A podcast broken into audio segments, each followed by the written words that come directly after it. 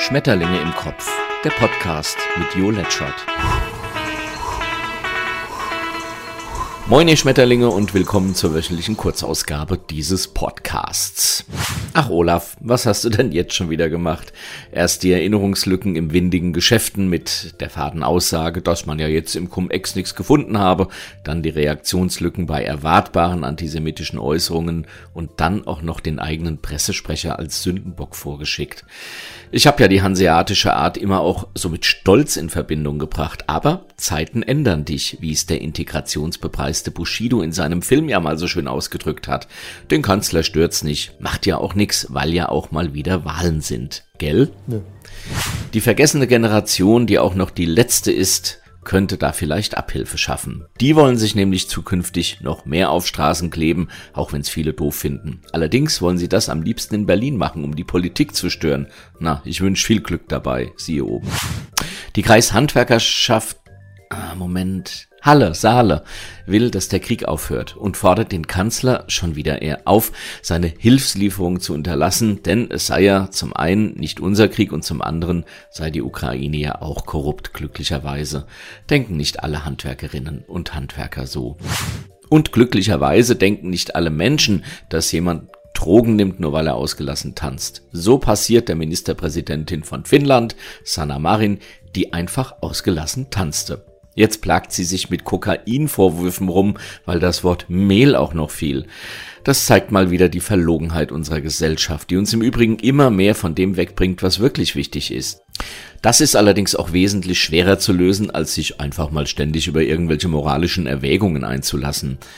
Marco Buschmann, unser Justizminister, sagt dazu, schlimmer als Politiker mit Lebensfreude sind doch Politiker mit verkniffenen Gesichtern, die freudlos durchs Leben gehen. Na, Herr Buschmann, dann sorge er dafür, dass Kiffen endlich legal wird oder sei ehrlich und konsequent genug, auch Alkohol zu verbieten, denn der richtet einen weitaus größeren gesellschaftlichen Schaden an.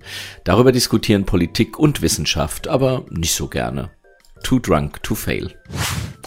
In der Energie- und Wasser- und Umwelt- und überhaupt Krise kommt es jetzt vermehrt zur Rasen- und Poolscham. Kannst du dir nicht ausdenken, kommst demnächst morgens in den Garten, willst in den Pool, klebt schon ein Zwölfjähriger drin, der es nicht auf den Berliner Avos geschafft hat. Und Fridays hat irgendwie auch nichts mehr von Future. Die öffentlich-rechtlichen scheinen sich auch von ihrer Future zu verabschieden. Nun geht auch die Vorsitzende des RBB, vielleicht ein schönes Vorbild auch für den Rest und auch für andere Rundfunkanstalten. Ich würde zwar ungern den Blick auf das Dolledorf in Hessen aufgeben, liebe die x-te Wiederholung, in der Holger Weinert mit Petra Roth über den Main rudert, aber zur größten Not würde ich verzichten. Das Geld könnte man dann ja den hungernden Handwerkerinnen und Handwerkern und deren Kundinnen und Kunden in ähm, ähm, Halle Saale spenden. Derweil spart der Herr Habeck auch schon kräftig. Er rasiert sich ja schon lange nicht mehr regelmäßig und fährt demnächst mit dem Rad in fremde Diktaturen, um Gas aufzutreiben. Das allerdings ist ein unbestätigter Bericht. Auf jeden Fall gibt er jetzt kleinteilige Tipps mit genauen Temperatur- und Ortsbeschreibungen raus, nach denen man sich nun zu richten hat. Böse Zungen behaupten, dass er das als ehemaliger Kinderbuchherausgeber jetzt als Pixie-Buch veröffentlichen will. Vermutlich ist das jetzt die späte Rache für die Kritik am Wedgie Day. Wann soll der jetzt nochmal in der Woche sein? Hm.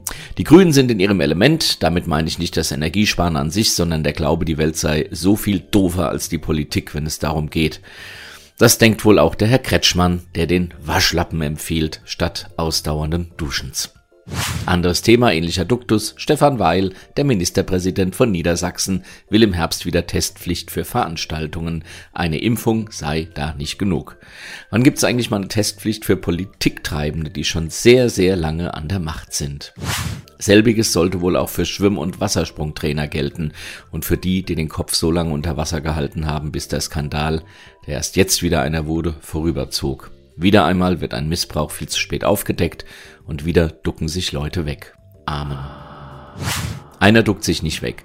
Und das ist Christoph Walter. Der fordert den Ebbelweintag, der sich am 3. Juni 2023 zum zehnten Mal jährt, zum hessischen Feiertag zu erheben. Aber damit dauert es vermutlich noch ähnlich lange wie mit der Legalisierung von Cannabis.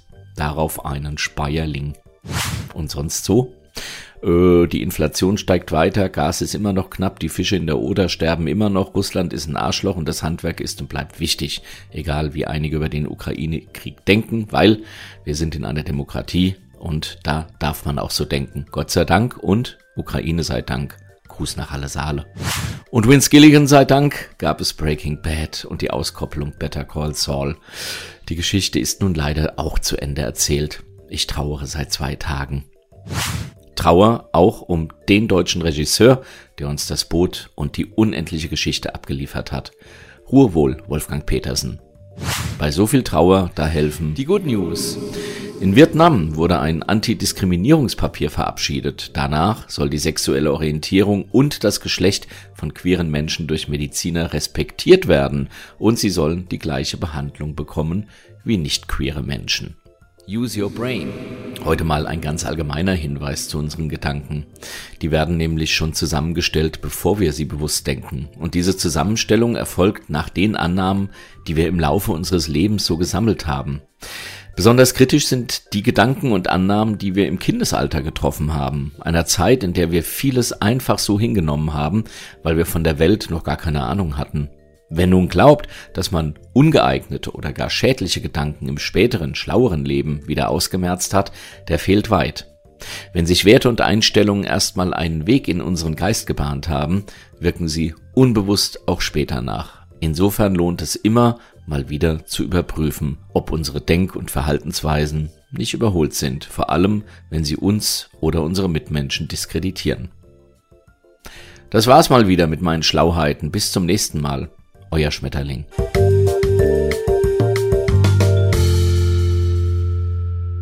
Schmetterlinge im Kopf. Der Podcast mit Jo Letschert. Geschafft. Hat's gefallen? Hast du Fragen, Wünsche, Kritik? Dann schau auf letchert.net oder schreib an jo.letchert.net. Und immer dran denken, böse Menschen haben keinen Podcast. Naja.